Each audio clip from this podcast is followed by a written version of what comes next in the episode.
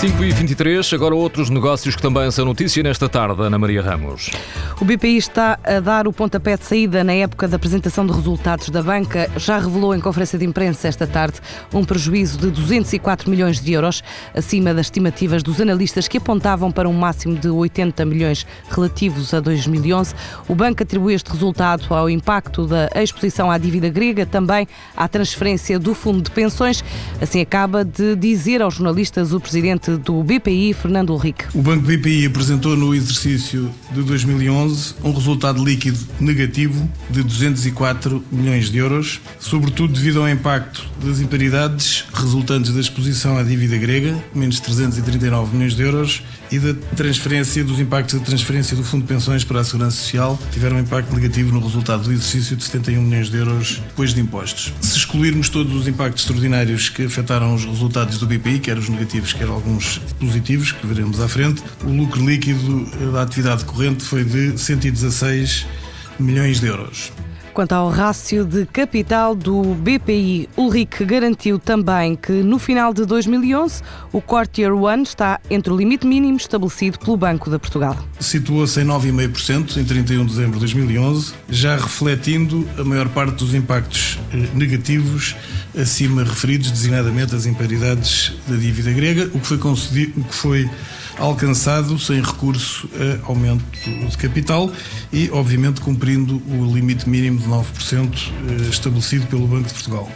O BPI revelou sim prejuízos acima do esperado, 204 milhões de euros o ano passado, contra o saldo positivo em igual período do ano anterior, na ordem dos 185 milhões de euros. Amanhã é a vez do BCP, do BES, do Santander apresentarem contas do ano passado, depois do fecho da Bolsa. De acordo com as estimativas de quatro casas de investimento, o BCP terá registrado um prejuízo de 721 milhões de euros, enquanto as previsões para o BES apontam para um prejuízo superior a 23 milhões. De conjunto, os três principais privados portugueses, juízes podem chegar a 824,74 milhões de euros. Tal como se esperou, o Conselho de Ministros deu luz verde à venda de 40% do capital da REN por 592,21 milhões de euros, o que representa um prémio de 150 milhões face ao preço de mercado.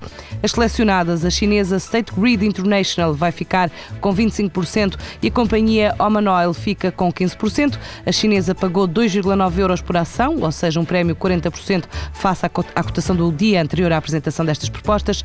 Eh, enquanto os árabes da Companhia Petrolífera de Oman pagaram 2,56 euros por título, o que representa um prémio de 23,6% e um total de 205,06 milhões de euros.